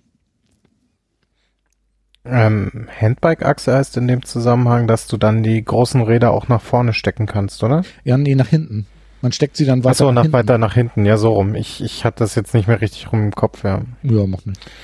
Ja, stimmt, dadurch hast du den Schwerpunkt, klar. Mhm. Genau, Mehr das war dann so der Rädern. Mhm. Und als ich dann irgendwie oben auf dem Brocken war und wirklich aus eigener Kraft darauf gekommen bin, da, das war im Prinzip fünf Tage vor der Fahrt, ne? Mhm. Ähm, da hatte ich dann nochmal so ein, so ein richtiges Glücksgefühl, wo ich dann dachte so, ah ja, ähm, also es ist wohl schaffbar, obwohl ich natürlich immer noch nicht, ich komme ja aus Hamburg, ne, immer noch nicht einschätzen kann, äh, wie es dann wirklich in den Alpen und in den Dolomiten ähm, sein wird. Krass. Ich bin völlig geplättet. Aber ihr habt es geschafft.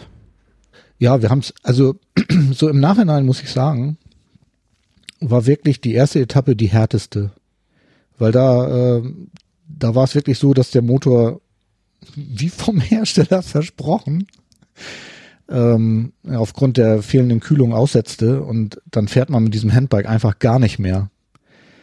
Und ich bin tatsächlich dann 50 Meter gefahren und habe 10 Minuten die schöne Aussicht genossen, bis ich wieder 50 Meter fahren konnte. Ach, der, der blockiert halt dann quasi, Aktion mit dem, Entschuldigung?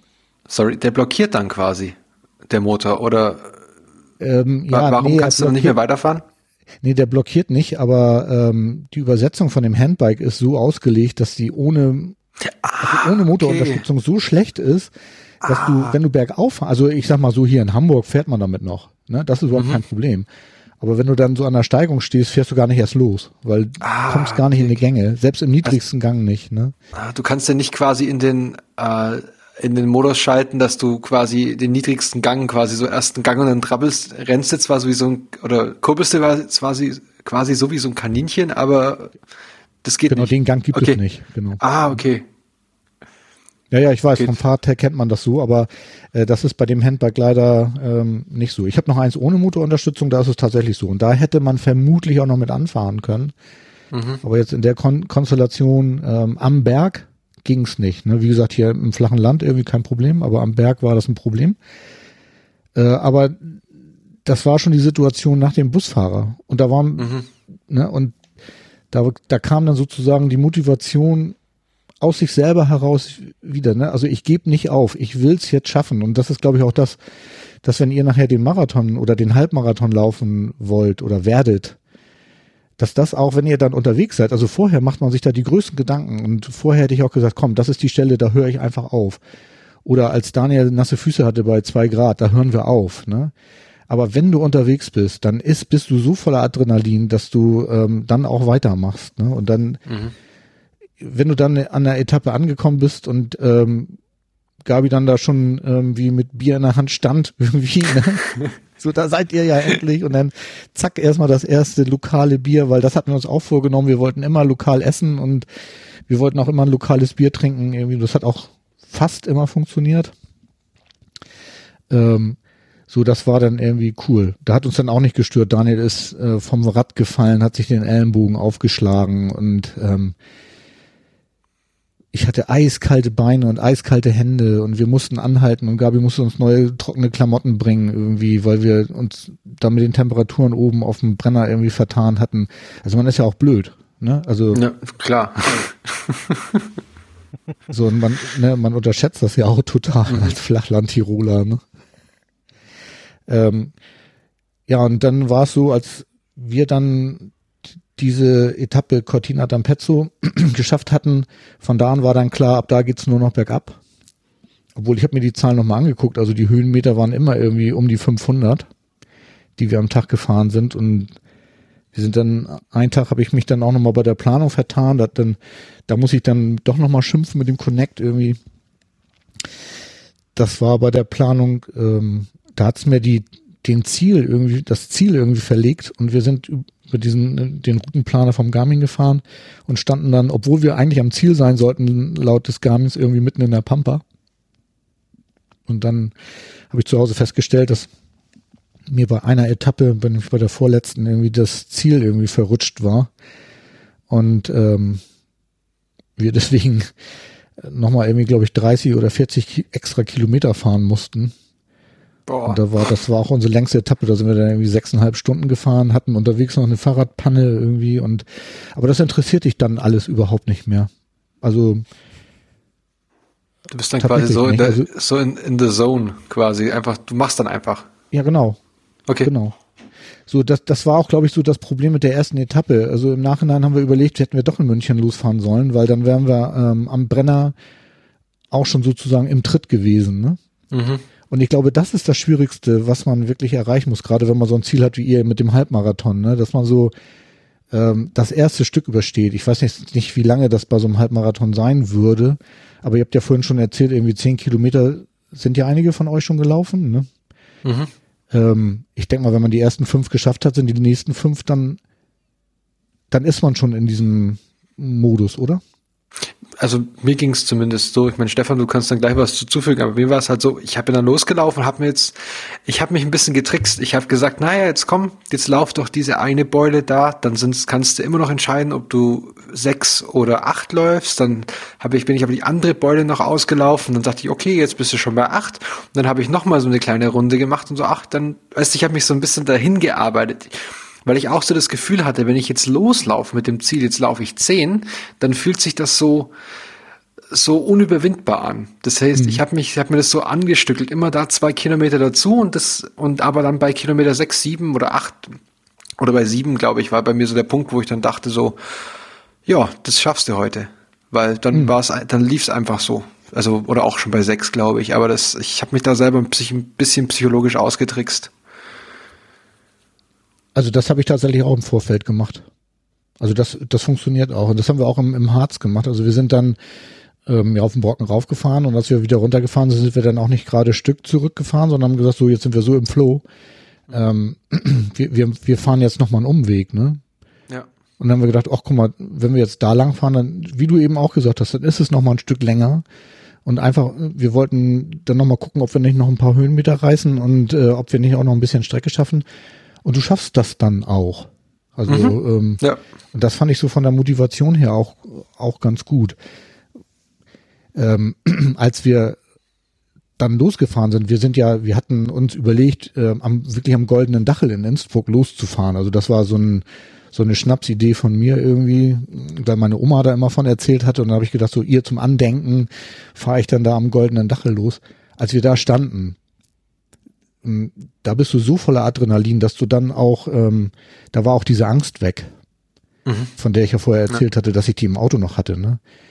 So und ähm, allerdings dann eben halt nach diesen 15 Kilometern oder wie viel das waren, ähm, da waren wir dann halt körperlich schon so im Eimer, dass wir nicht mehr konnten, aber wir hatten wirklich das Gefühl, es geht nichts mehr. Beide, ne? Wir waren wirklich dabei aufzugeben. Und wenn dieser Bus nicht gekommen wäre, wir, wahrscheinlich hätten wir aufgegeben, ne? Und äh, das Spannende ist ja, dass man dann aber ja trotzdem noch, also wir hatten ja noch nicht mal die Hälfte geschafft irgendwie. Ich glaube, die Etappe war irgendwie um die 40 Kilometer lang und hatte irgendwie, glaube ich, Gott, 750 Höhenmeter oder so ähnlich. Ähm, das heißt, wir hatten da wirklich noch ein ganzes Eckchen ja vor uns und auch noch mit wirklich Krafteinsatz. Aber man schafft das, obwohl man schon dachte, man ist am Ende. Ne? Und das ist vielleicht auch so ein bisschen die Botschaft für euch irgendwie so, dass man, ähm, obwohl man schon denkt, man ist physisch am Ende, dass da immer noch irgendwie was geht. Ne? Ja, mental ist ganz wichtig. Also viele Rennen werden dann zwischen den Ohren entschieden. Äh, also ich meine, bei, euch wird es dann wahrscheinlich so sein, ja, die 10 Kilometer, die kennt ihr jetzt, die wisst ihr, wie, wie sich die anfühlen und wenn es dann zum Halbmarathon geht, dann wird natürlich das Training auch ein bisschen länger, aber alle Distanzen, die man dann kennt, schon, da weiß man dann schon, ja, ja, okay, jetzt, jetzt habe ich noch so weit, das schaffe ich schon noch. Ähm, man darf sich halt, man, das Einzige, was euch halt dann noch, äh, ja, vielleicht ein, ein Ast zwischen den Speichen wirft, ist, wenn man zu schnell angeht, ne? weil dann weiß man halt nimmer, ja gut, jetzt, jetzt habe ich schon so viel Energie verbraucht, jetzt wird's hinten raus dann wirklich knapp. Da muss man sich halt dann auf jeden Fall zügeln oder wissen, welches Tempo man länger durchhalten kann. Das ist, warum ich immer so langsam angehe und dann hinten raus so sprinte, weil ich dann merke, ich schaff's. Boah, ich bin geflasht. Wie vorher gesagt, unbedingt die ganze Episode aus dem Hobby. Querschnitt-Podcast, die Episode Nummer 10 anhören, da gibt's die Details wirklich zur Route und das ist echt spannend, es kommen eben alle drei zu Wort, was sie erlebt haben da. Tolle Sache. Aber was ich auf jeden Fall noch hören will, ist, wie geht's denn weiter? Weil ganz am Schluss des Podcasts hast du gesagt, ihr habt schon wieder einen Plan. Naja klar, mit Ja. dem Longboard über die Alpen. Das ist doch jetzt völlig logisch. Hinten runterfahren, hinter, hinterm Brenner. Ja, natürlich. Oder Wie den auch Brenner mit dem Longboard runter, ja. Ja, klar. Also, warum Da ist fragst du viel das, zu viel? Autoverkehr. Naja, Ja, tatsächlich ähm, hatten wir, ähm, und jetzt kommt leider eine kleine Enttäuschung, Stefan, Oh. äh, auf dem Rückweg ähm, tatsächlich überlegt, dass uns das wirklich so gut gefallen hat. Äh, auch wenn wir unser, Eta also wir hatten ja das Etappenziel Venedig, was wir auch erreicht haben, aber wir wollten eigentlich bis zur Rialto-Brücke fahren, das war der Plan. Also das Ding stand unter dem Motto vom goldenen Dachel bis zur Rialto-Brücke. Aber man darf in Venedig tatsächlich auf der, äh, auf der inneren Insel da, man darf da nicht Fahrrad fahren. Ähm, deswegen mussten wir da dann tatsächlich zu Fuß hingehen, beziehungsweise ich ja mit dem Rollstuhl. Aber das Ganze war trotzdem so ein, äh, trotz des schlechten Wetters, äh, war das für uns so ein geniales Erlebnis und es hat uns so gut gefallen, dass wir gesagt haben, so wir machen das dieses Jahr gleich nochmal und hatten dann überlegt, dass wir ähm, eine Tour fahren vom Bodensee zum Königssee und waren uns auch ziemlich sicher, dass wir das Ende Mai, Anfang Juni machen wollen und äh, nun ist aber leider, leider ähm, letzte Woche in, in Daniels Leben was passiert, äh, was uns das dies Jahr leider nicht möglich macht. Oh, das schade. ist für ihn ein freudiges Erlebnis. Äh, er ist Vater Ergebnis. geworden, oder? Nee, äh, der hat schon zwei Kinder. Nee, Äh, er hatte sowieso geplant, ähm, im, im Laufe des Jahres, also beziehungsweise im September, glaube ich, September oder Oktober, geht er nach Schwerin, um da zu arbeiten. Da wird er dann die Physiopraxis seiner äh, Mutter übernehmen. Und äh, aber in dem Zusammenhang hat sich jetzt leider was ergeben, was jetzt die Planung ähm, total umgeworfen hat und wo er jetzt nochmal so richtig ähm, Gas geben muss, um, um bestimmte Sachen zu regeln. Und dann hatte er, dann musste er leider aufgeben. Ähm, und alleine traue ich mir es tatsächlich nicht zu. Weil es kann schon immer mal was passieren, was dazu führt, ähm, dass mal ein Fußgänger irgendwie mit Hand anlegen muss. Also wir hatten das tatsächlich auch. Also ich bin nicht die ganze Strecke alleine gefahren wir hatten zwei, drei äh, Stücke, wo wir äh, oder wo ich mit dem Handbike nicht fahren konnte, wo Daniel mich dann irgendwie eine, eine Kante hochschieben musste, weil die zu steil war, selbst mit Handbike-Achse. Ähm, und deswegen so, so eine Tour ganz alleine zu fahren, kann ich nicht so wirklich empfehlen. Also man wird sie auch schaffen, aber dann eben halt unter großen Anstrengungen, weil ich könnte natürlich aus dem Rollstuhl raus und dann mit dem Tau den Rollstuhl irgendwie das Handbike über eine Kante mhm. ziehen, wenn ich dann da hochgekrabbelt bin. Also gehen tut ja alles. Man ist ja nicht so, dass man äh, wirklich dann nicht mehr weiterkommt. Das ist immer so die die Vorstellungskraft hat da manchmal Grenzen. Das erlebe ich ja, wenn Leute eben halt, wie gesagt, das mit dem mit dem Longboard sehen. Und das ist ja vielleicht auch so was, was für euch wichtig ist. Nicht, also man kann viel mehr schaffen, als, als man ähm, eigentlich glaubt, wenn man drüber nachdenkt. Und, ähm, und so Hackerlösungen, ich bin ja auch noch Hacker irgendwie, ähm, so Hackerlösungen sucht irgendwie, dann, dann geht das auch, ne? Also wie gesagt, aus dem Rollstuhl raus und irgendwo hinkrabbeln, das geht ja. Und dann mit dem Band den Rollstuhl irgendwo hochziehen, das geht auch. Ne? Ja, aber wie gesagt, ähm, leider klappt das nicht. Also ich bin immer noch am überlegen. Also so ganz vom Tisch ist das noch nicht, aber mir fehlt irgendwie noch jemand, der mitfährt. Und es muss natürlich jemand sein, der dann auch genauso zuverlässig ist wie Daniel, weil der hat ja auch irgendwie, muss ich auch sagen, auch eine ganz krasse Leistung dahingelegt. Und ähm, das muss ich auch sagen, ich bin kein Sportler. Ne? Also ich hab, bin genau unter denselben Voraussetzungen ähm, da angefangen wie ihr. Äh, ich bin, ich habe als Jugendlicher irgendwie das letzte Mal wirklich aktiv Sport betrieben und habe dann irgendwie aufgrund, äh, naja, aufgrund dessen, dass ich jetzt im, im Rollstuhl äh, bin, mal angefangen, verschiedene Sportarten wie Basketball spielen, also die, die üblichen Dinge irgendwie ausprobiert und ist alles nicht so meins und dann bin ich irgendwie aufs Handbike fahren gekommen und habe das dann auch so ein bisschen so leidlich gemacht.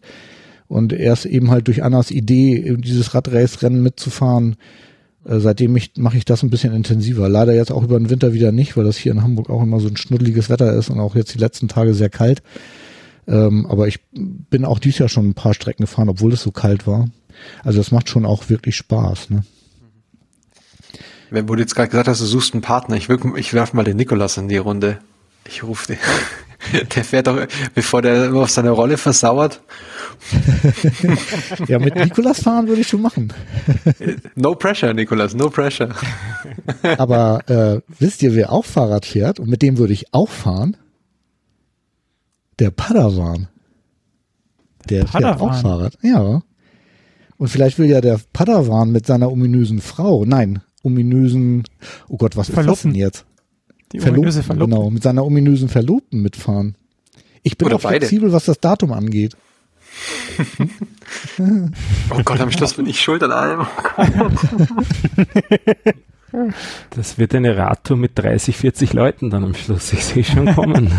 ja, tatsächlich. Das fand ich ja großartig. Das ist ja auch so dieses Coole an dieser äh, Podcaster-Community. Also ähm, ich hatte es ja vorher auch im Podcast erwähnt und ähm, habe es ja auch im Blog geschrieben und äh, ganz viele Leute haben hinterher gesagt, also wenn du wirklich wieder fährst, also wir würden vielleicht nicht die ganze Strecke mitfahren, aber etappenweise würden wir schon mal irgendwie gerne mitfahren. Ne? Ich hätte ja Bock mit dem Handbike mitzufahren, aber äh, diese Dinger sind ja selbst gebraucht echt scheiße teuer. Also so ein richtiges ja. Handbike, ja. was du vorhin meintest, so ein Liegebike ja, quasi. Die kannst du, also ich habe auch mal versucht, so ein Liegebike zu kaufen.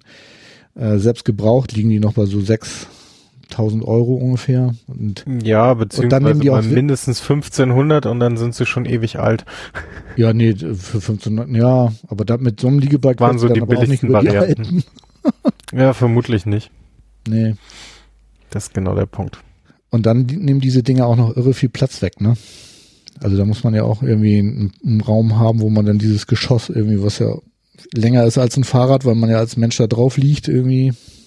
Hm. Äh, nimmt das ja und ist ja breit irgendwie wie ein Rollstuhl. Ähm, nimmt wirklich viel Platz weg. Also insofern war eben halt auch meine Idee, das eben halt mit handelsüblichen Sachen zu machen. Also das war mir auch ganz wichtig irgendwie. Und ähm, umso froher bin ich, dass wir es tatsächlich auch auf dem Weg geschafft haben. Bloß Daniel würde das nächste Mal nicht wieder mit dem Rennrad fahren. Der wird irgendwie ein Trekkingrad nehmen. Ja, das würde ich, glaube ich, auch. Ja, das war im Vorfeld nicht so ganz klar, ehrlich gesagt. Also wir hatten viele Unbekannte irgendwie, die wir da ähm, hm. hatten und ähm, aber es ist einfach auch von der Sicherheit her. Also da hatte ich tatsächlich auch ähm, Angst um Daniel. Also diese Kälte-Regen-Etappe, die ich da hat, erzählt hatte, da sind wir ja nachher, als wir über das äh, höchste Stück rüber gefahren sind, ähm, haben wir irgendwann entschieden, also es gibt ja, also das habe ich noch gar nicht erwähnt, also es gibt tatsächlich einen Fahrradweg von München nach Venedig und den wollten wir eigentlich auch fahren. Und an der Stelle, wo die, wo die Lawine ja abgegangen ist, was ich vorhin erzählt hatte, da war ja dann Ende mit, mit auf diesem Fahrradweg fahren sind dann aber nach der Lawine wieder auf, auf den Fahrradweg gekommen, um dann weiterzufahren. Und dann hatte ich ja vorhin auch schon erwähnt, bin ich ja irgendwo in so einem Weidezaun hängen geblieben und irgendwann ging es dann tatsächlich auf diesem Fahrradweg definitiv nicht mehr weiter, äh, weil wir dann schon wieder vor dem Fluss standen und durch den dann aber nicht mehr durchkamen, weil der viel zu tief und viel zu reißend war. Und dann sind wir an der Stelle umgedreht und ähm, da war dann auch ein Stück wo Daniel mich schieben musste, weil ich bin dann aus diesem Fahrradweg nicht rausgekommen, um auf die Straße zu kommen. Und dann haben wir an der Stelle entschieden, wir fahren ab jetzt Straße, egal was kommt, wir fahren Straße. Weil wir an der Lawinenstelle entschieden hatten, wir fahren weiter den Fahrradweg, weil uns zu viel Lkw-Verkehr war. Ähm, und als wir dann auf der Straße waren, war es dann für Daniel aber total gefährlich, weil es ähm, ziemlich stark bergab ging. Und bei der Kälte und äh, bei dem Regen hatte ich wirklich Bedenken, weil wenn, wenn der da ins Rutschen kommt, dann gehst du auch mal ganz schnell über eine Kante rüber, ne? Aber ist nicht passiert, also insofern alles gut. Ja, auf jeden Fall tolle Sache. Ja, Wahnsinn. Ähm, Wahnsinn. Äh, Sehr wenn man es cool. übrigens, wenn man es geschafft hat, denkt man, ach, so schlimm war es gar nicht. das, das, das, ist auch, ähm, das ist und, auch das, äh, wenn man, wenn man, wenn man Marathon mal gelaufen ist dann kommt man so ins Ziel und ist total fertig und denkt sich, oh, so, so ein Scheiß mache ich nie wieder. Und so, so zwei, drei Tage später denkt man sich so, ach ja, was läuft denn als nächstes? das, war doch, das war doch bei ja, mir genau das Gleiche. So, so gerade die zehn Kilometer geschafft und dann so, so eine Stunde später so, oh, da gibt's ein März-Event, klick. ja, das war ja auch das, äh, wo wir gesagt haben, als wir dann im Auto auf dem Rückweg waren, wo wir gesagt haben, so, ach, geil, das machen wir nochmal. Oh, ja. Obwohl es wirklich, wir waren durchnass, wir haben die erste Etappe war ganz okay, irgendwie zweite Etappe, dritte Etappe, vierte Etappe, nur Regen und wie ich ja sagte, Schnee und es war so eine Katastrophe. Ne? Dann verfahren und dann nochmal extra Kilometer und dann war in dem Gasthof das Restaurant nicht auf und Nein! Also da waren auch Sachen so, wo du denkst so, na, das kann doch nicht wahr sein. Ne? So und und hinterher, als wir dann da im Auto saßen, so, ja, nö, das machen wir noch mal. Also kann ich nur bestätigen, ist, ist, äh, ist so und ähm, insofern finde ich das total toll, was ihr vorhabt. Das wird was, Männers. Ja. gut. Sehr gut. Ich bin, ich bin, ist Wahnsinn. Dann sag ich warte jetzt auf den Anruf von entweder ja. Padawan oder Nikolas. Oder beide. Oder beide, genau. Also es ist, sie dürft auch beide so. Also nur, dass es klar ist, es muss nicht ja, nur einer. Mir. Wegen mir. Also ich habe jetzt geschaut, es sind je nach Strecke irgendwo so zwischen 360 und 400 Kilometer zwischen Bregenz und dem Königssee. Also man sollte schon ein bisschen trainiert haben vorher. Was machst du am Sitzen?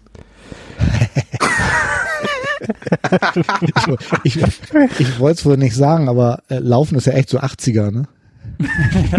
ja, schon total. Ach Gott.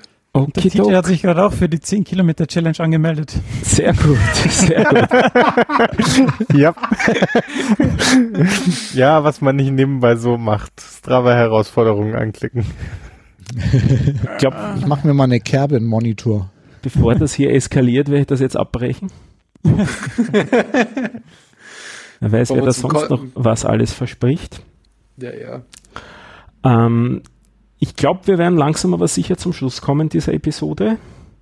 Ähm, will jemand noch was von den Themen reindrücken in die heutige Episode von euch? Nein. also ich, ich, ich, ich nicht. Nicht so motiviert, Stefan, Herr Steve. ähm, ich muss, ähm, also ich hatte ja letztes Mal diesen ominösen Cliffhanger ähm, drin gehabt, wo ich den TJ ge gefoppt habe, wo ich gemeint habe, dass das jetzt cooler ist als Star Trek Discovery. Um es nur noch mal zu erwähnen. ähm, und mein Cliffhanger war, also ich habe, ähm, nur kurz zur Vorgeschichte, ich habe ungefähr Ende November, ist in einer der ersten Folgen, habe ich was über Einlagen gesagt und zum und so mit Pronationsstützen und sowas und habe da gesagt, das ist total toll. Und darauf gab es dann eine wilde Diskussion in unserer Strava-Gruppe vom Gabriel und vom Sebastian. Und die beide hatten ungefähr, sagen wir so, relativ eine konträre Meinung zu dem, also zu dem, was ich gesagt hatte.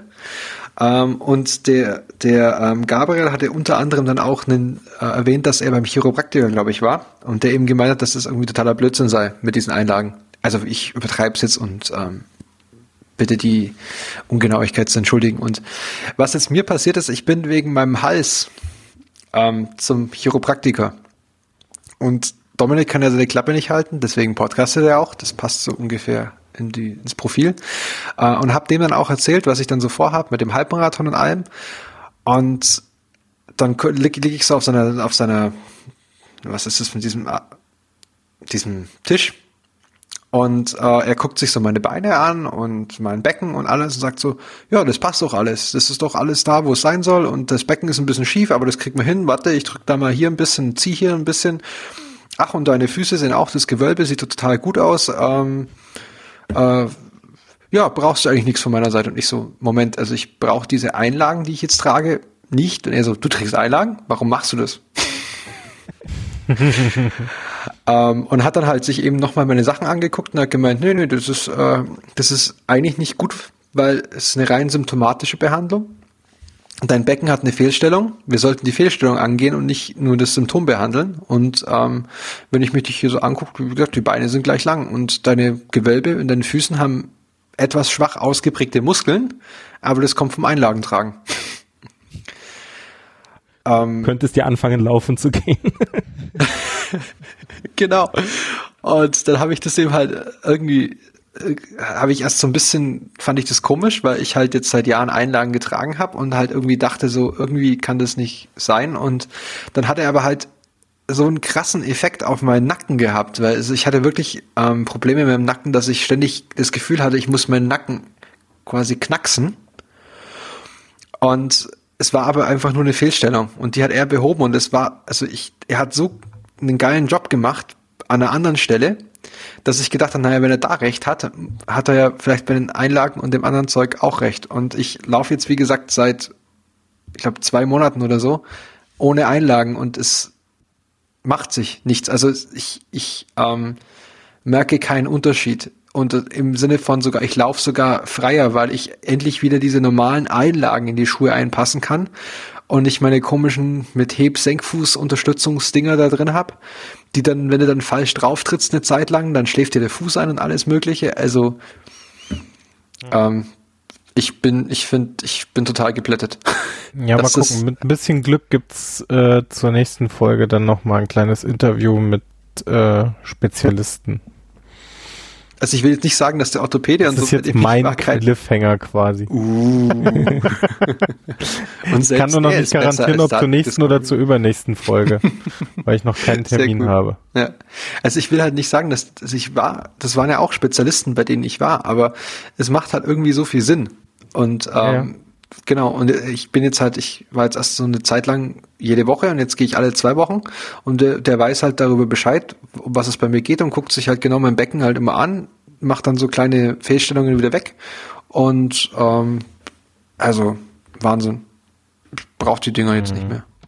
Ich hatte halt erst Angst, dass würde ich die rausnehmen, dass dann irgendwann anfangen, meine Knie weh zu tun, weil es dann doch wieder eine andere Belastung von der anderen Seite herkommt. Aber gar nicht. Und ich bin irgendwie schneller. Keine Ahnung. Ich hatte diesen, wie gesagt, wenn man meine Trainingszeiten ansieht, ich hatte irgendwann so einen Sprung, so wo ich auf einmal 15, 20 Sekunden pro Kilometer im Schnitt schneller war. Das war, als ich angefangen habe, zum Chiropraktiker zu gehen. keine Ahnung, ob das, das kann auch nur Koinzidenz sein, aber irgendwie, ja. Doping. Also ich fand, ja gut, die Epo-Spritzen, die ich mir reinjagt, das kann, muss ja auch irgendwas helfen. Ähm, Hashtag, Hashtag. Nee, die sind total super, die haben mir auch gut geholfen. Ja, ich meine, und ich habe auch so einen Freund in Russland, der macht so ein Dopinglabor. ähm, nee, also da von daher nochmal schöne Grüße an den Gabriel und an den Sebastian für die hilfreichen Tipps da hingehend. Also ich so ohne, muss es gestehen, das hat jetzt so den Ausschlag gegeben, das so ein bisschen mal so sich anzuschauen und ich bin da echt happy damit. Und nächste Folge dann, wie mir mein Knie wehtut. Super. Ja, wir werden sehen. Dann spreche ich zum Abschluss noch eine Challenge aus. Ich habe heute angefangen mit meiner persönlichen Burpee Challenge. Wer nicht weiß, was ein Burpee ist, das ist ein, im Prinzip eine Kombination aus einem Strecksprung und aus einem Liegestütz. Wir werden da einen, einen Link in die Shownotes geben, wie man sowas wirklich richtig macht. Ich kann das noch nicht. Mir hat der Steve schon vorgeschlagen, ich soll dazu Videos drehen, das traue ich mir noch nicht zu. Und heute habe ich mit einem angefangen, also das ist so gut wie nix. Und ich werde das jetzt einfach täglich um einen steigern, habe ich mir vorgenommen. Immer Montag bis Freitag. Samstag, Sonntag nehme ich frei und dann nächste Woche geht es sozusagen wieder weiter mit 6, 7, 8, 9, 10 und so weiter. Mal schauen, wie lange ich das jetzt durchhalte. Das klang jetzt Burpee Challenge, habe ich jetzt erst irgendwie so gedacht, du willst rülpsen oder was? Das kann dabei durchaus auch passieren, sicher. Okay. Und ich hätte fast vergessen, euch zu grüßen. Ich soll euch vom Hobbykoch-Podcast vom Kai grüßen. Das ist nett. Dankeschön. Vielen Dank. Ja, mit dem habe ich die letzten Wochen auch äh, zweimal gepodcastet. Ah ja. Und äh, falls noch jemand was zum äh, am Anfang erwähnten äh, Podcamp erfahren will, gibt es auch in meinem kleinen persönlichen Podcast im äh, Trollcontainer eine Folge dazu mit fast äh, 40 Minuten. Ich würde sagen, da werfen wir auch noch einen Link in die Shownotes dann dazu. Ja. Auf jeden Fall. Genau. Gut. Das heißt, wir sind für heute durch. Ja. Äh, Ich bin fix und durch. Sehr gut. Also ich bin gerade von mir selbst überrascht, aber seit wir angefangen haben, fühle ich mich wieder fitter als die 10 Minuten davor oder die halbe Stunde. Siehst, was wir dir Energie geben. ja. Podcasten macht Power und das, obwohl ich gestern erst, wie gesagt, eben eine, also, ne gut, gestern aufgenommen habe ich eine Dreiviertelstunde, eine Viertelstunde und ähm, geschnitten habe ich dann eben die halbe Stunde und veröffentlicht aus dem Zug Quasi Ich praktisch bei in der Twitter gesehen, Bewegung. großartig. übers übers ICE WLAN veröffentlicht. Ja, Oh Gott. genau, cool. Ähm, genau, sobald wir auf Air sind, machen wir den nächsten Termin für die nächste Aufnahme aus, vermutlich irgendwann Anfang Mitte April, Genau. Gewagte Prognose. damit Ja, wir unseren drei bis vier Wochen Rhythmus halten. Genau. Sage ich vielen Dank fürs Kommen, insbesondere dem Björn. Danke für die vielen motivierenden Worte. Ich könnte mir vorstellen, dass du auch ein paar von den Hörerinnen und Hörern motiviert hast, jetzt was zu tun. Das wäre toll. Wir würden Also ich finde euer Unternehmen auch ganz großartig und ich verfolge euren Podcast auch, ähm, höre jede Folge. Ich finde das total spannend. Also ich drücke euch auch feste die Daumen und ich glaube auch, das klappt. Also ich sehe da eigentlich kein Problem. Und vielen Dank, Vielen dass Dank. ich dabei sein durfte. Irgendwie hat mir viel Spaß gemacht. Okay, dann kommen wir zur Verabschiedung und Dankeschön fürs Zuhören allen und wie gesagt, so in etwa vier Wochen wird es wieder, ein, drei bis vier Wochen wird es wieder eine Episode von uns geben. In diesem Sinne alles Dahin. Gute und viel Spaß beim Laufen. Servus. Tschüss. Ciao. Gute Nacht. Tschüss. Tschüss, tschüss.